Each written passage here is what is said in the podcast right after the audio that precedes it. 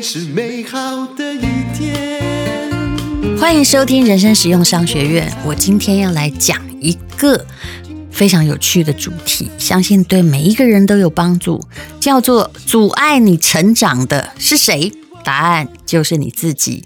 那这是来自于，也是我们的中欧学长，以及啊、他也曾经在那里当成在，也曾经在我们的中欧学院做过演讲。他最近我听了他一场演讲，叫做“阻碍你成长的是你自己”，觉得受益良多。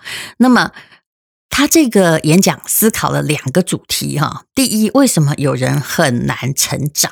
还有你个人怎么样从明天开始成长？首先呢，就讲到成长呢是人生的必修课。如何说呢？我们在自然界就可以看到植物的成长跟动物的成长。那么，相较于动植物，只有人能够超出肉体的成长，引领其他方面的成长。那你不能够长的只是你的身体长大哦，长大之后就会衰老或年龄变多。但是，当然，老人都不一定是有智慧的人，所以也不必说呢。啊，我吃的盐比你吃过的饭多，这样的话已经不流行了。那最重要是你跟动植物不一样，是你的精神、心灵和思想都可以成长。俞敏洪说：“作为一个农民的儿子，我在十六岁之前从来没有想过自己可以走出农村。那之后呢，能够走出农村，就是因为哦，十六岁的他心里想说，到底要种田还是要参加这个联考，而且就考上了一个大学哦。那他觉得呢？”进入大学读书对我吸引力很大，这也就是最初的梦想引领他成长的故事。俞敏洪在大陆大家非常熟悉，他是新东方的创办人，那他也是一个本来是一个。教育的机构，他说呢，十八岁之前他没有出过农村，那后来呢，竟然能够让这个机构在纳斯达克敲钟，然后啊、走进了全世界。那到底最多的起源在哪里？就在于他愿意读书，愿意成长。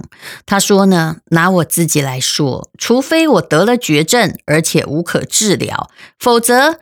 未来再多的艰苦，我都不会放弃。我会凭着对生命的冲动和渴望，对梦想的执着，去追求更美好的人生。我相信这也是我个人的认知，未必是更美好的人生，而是有时候我们也可以玩一些新鲜的事情。因为我们目前所看到的人生，以我们短暂的生命，我们看到的绝非是人生的全部的样貌。那么，关于成长的错误认知。有哪些呢？我们很少思考说，哎，那你想成长，对不对？那哪些你现在做的事情不叫成长呢？第一，哦，我觉得这已经打死了很多人了，在同一个层次上啊，做着不同的事情。比如说呢，你明天做。行政，后天做人力，大后天呢又做市场，又做 marketing 呢，永远都在同一个层次上做，就永远在基层啊，或者永远都是被别人指挥。那你全部都没有往上成长，都一直在哎，我说我要学，但不断的换单位学有用吗？没用，因为你没有自己动脑子。如果你在同一个层次上，就算你做了不同的事哦，你也没有学到真正经验还有智慧的累积，那就是很多人一样，就是穷其一生不断的换工作，为了三千块就换工作，其实换的是一样的工作。那个你对工作并不是真的感兴趣哦，那你要深深的挖掘，让你成为专家，你才能真正的哈从一楼哎跑到二楼去。那什么？是错误的成长，还有第二种叫做在不同的地域从事差不多的工作。他举的例子就是说，比如说你在高雄打工两年，哈，到澳洲再打工两年，然后再回台北打工两年，哈，再去深圳打工两年。哎，你的确是在不同的城市有了不同的经验，可是并不意味着你换地方你就有见识就有成长。我觉得这个讲的很好。第三呢，做任何事情。都在同一个思维层次上面。什么叫思维层次？就是不改变你自己的想法，因为你都生活在自己的固执的自我意识之中，永远都认为我是对的，我的经验是对的，别人是错的。其实有了这种提醒，我有时候在自己想说一句话的时候，我会很谨慎，也就是说，依照我的经验，哎，不好意思，你的经验未必赶得上这时代的变化，否则依照这个 IBM 的一九八五年的经验，人类啊，并不是每个人需要电脑哈，而你现在一部手机已经取代了当时多少的电脑的功能。依照这个柯达软片的总经理的经验，他觉得他的软片已经做到 Number One，人类为什么还需要数位相机呢？那依照数位相机的经验，他已经都做到画素那么好了，为什么你后来连数位相机都不要，要用手机拍呢？俞敏洪说：“这种单向性的思维非常有害，不管你换多少工作，做多少事情，因为你的思维力没有得到提升，就意味着你不可能看问题看得更敏锐、更通透、更宽宏、更大量，也意味着没有成长。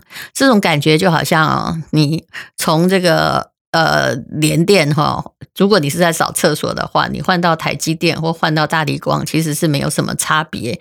那如果你都只是在嗯生产线上哈，就是在装配的话，那你换到什么大公司也没有差别。第四，没有成长，叫做无法走出舒适圈。很多人一辈子都希望在舒适圈，那些劝你去。考公务员，然后将来会有退休金哈，或者是可以放暑假，安安定定可以吹冷气的，通常就是舒适圈的支持者。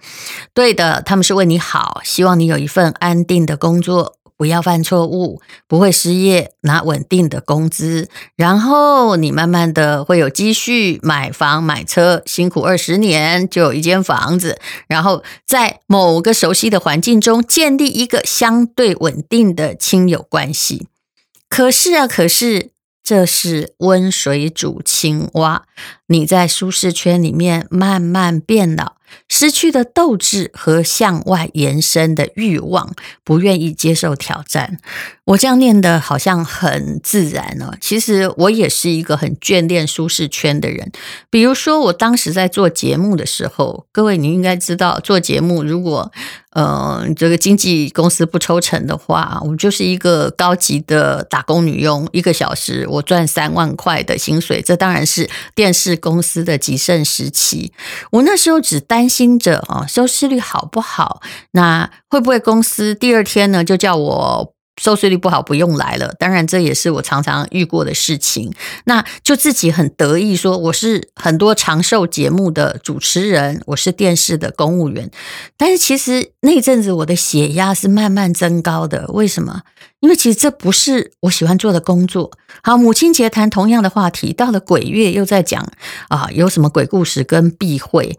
其实真心的明白，里面并没有我任何知识的渴望。这些赚这个钱也不会再让我成长。那当然，如果我缺钱，那就是另外一回事。可是我也用得少啊。后来呢，这个毅然决然不做之后，我才发现哇，人生是无比的宽广。不好意思，我并没有要求你现在辞职，可是你一定要想想看，你的舒适圈到底在哪里？你的舒适圈很可能就在于一个人人现在羡慕你的工作上。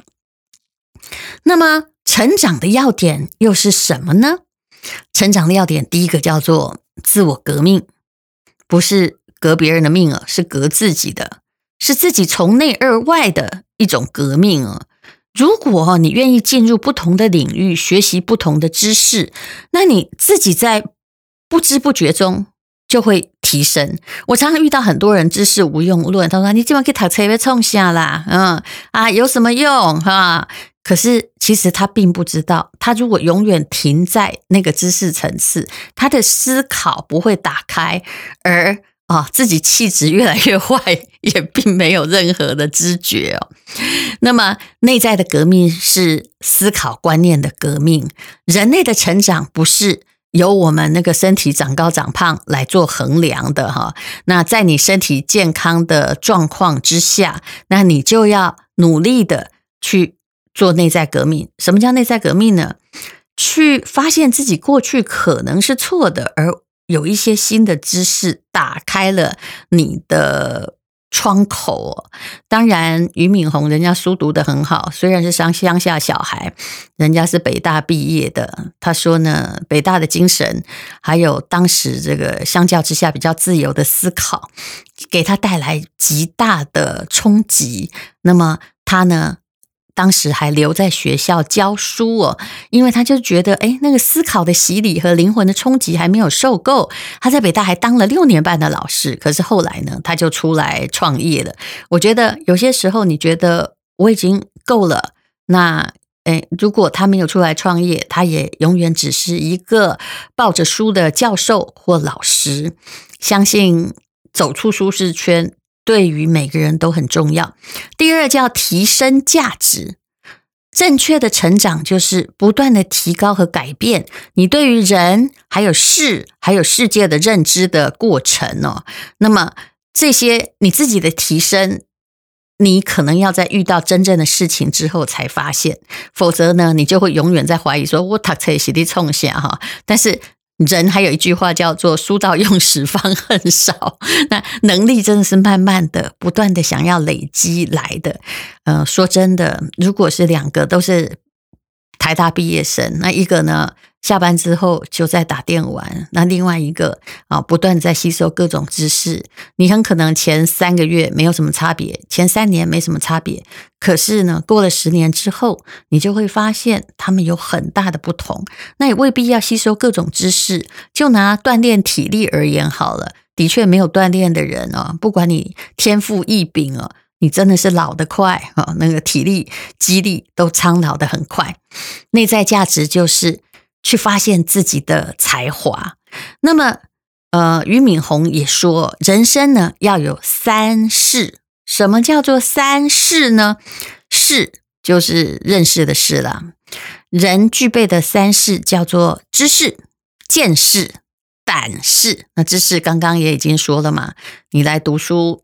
就是知识，你来听人生实用商学院，至少我们有讲百分之五的以上的知识哈，这是我很在意的知识的含金量。也许我讲得很通俗。第二呢，就是见识啊，见识有时候跟知识没有必然的关系，是可以分开的。你已经开可以发现，台湾也有很多企业家是初中学历，有没有？王永庆也是小学学历，诶，他可以把企业做得很大哦，很多博士。毕业的人反而把企业做垮了，那这是跟知识有关系吗？答案当然不是，可能跟你的见识有关系。其实一个人呢，只要有见识，他就可以影响他的家庭啊。比如说俞敏洪说，他的妈妈她是个农村妇女，可是她自己本身不认识字，却是一个有见识的人。她知道我的孩子要读书。啊，应该离开乡下啊！如果可以考上北大，我就供应他，而不要他赶快呢去工厂做工。这就是见识。当然，你也不能因为有知识之后变得越来越没见识，那就是很麻烦的事哦。比如说，变成了书呆子。第三个事叫做胆识，你敢不敢突破自己，勇敢的去做一些你从来没有做过的事呢？其实。我后来觉得，我做的各种傻事也都是人生很好的决定，它让我变得更果决，而且我会了解，就做这件事，就算输了，我不会害怕，因为我知道它的成本不高，那就去做吧。好，那如果你这个只有胆识而没有知识的评估的话，那你很可能就是，嗯、比如说在投资上，你就把所有的退休金都这个。放下去了，所以光有胆识也是没有用的。好，最后说到了有两大的能力，除了要有知识、见识、胆识之外，两大能力到底是什么样的能力呢？第一个，他讲的很有趣，叫做活动空间能力。活动空间能力就是。你不要每天哦都泡在家里或跟同样的人相处嘛，你要让自己的活动半径变大一点。那这意味着你碰到的机会会多一点。比如说台大 EMBA 毕业之后，我去念中欧 EMBA。其实我当时只是想哦，觉得自己好久没有在学校念书，然后那学校长得很漂亮，我想要，我并没有，当时我并没有做太多的生意，我只是想要参与，因为我知道他们的互联网变更的很快很迅速，我不想要错过时代巨轮的转变。可是的确，我碰到了非常多的机会，而且同学给我很多很多的启发。那第二种能力叫。资源聚集的能力，也就是你活动空间变大了之后，资源聚集能力会越来越强。而且我很乐意帮人，比如说，呃。嗯、同学啊，需要他在 最近，我同学最有趣，他在抢芯片呢，跟台积电抢芯片，但是他没有办法飞过来啊，所以我就只好去帮他做抢芯片的工作。哎呀，我连芯片长什么样子，其实我也不是太知道，但是我很乐意去做这件事，因为我觉得，嗯，参与时代巨轮的脉动非常重要。好的，那么啊、呃，如果你有了这三种胆识，还有两种能力的话，我相信你会变成一个自己越来越满意的人。所以，成长的障碍在哪里？答案全部不是环境，不是你爸妈，不是你没有钱，而在于你自己。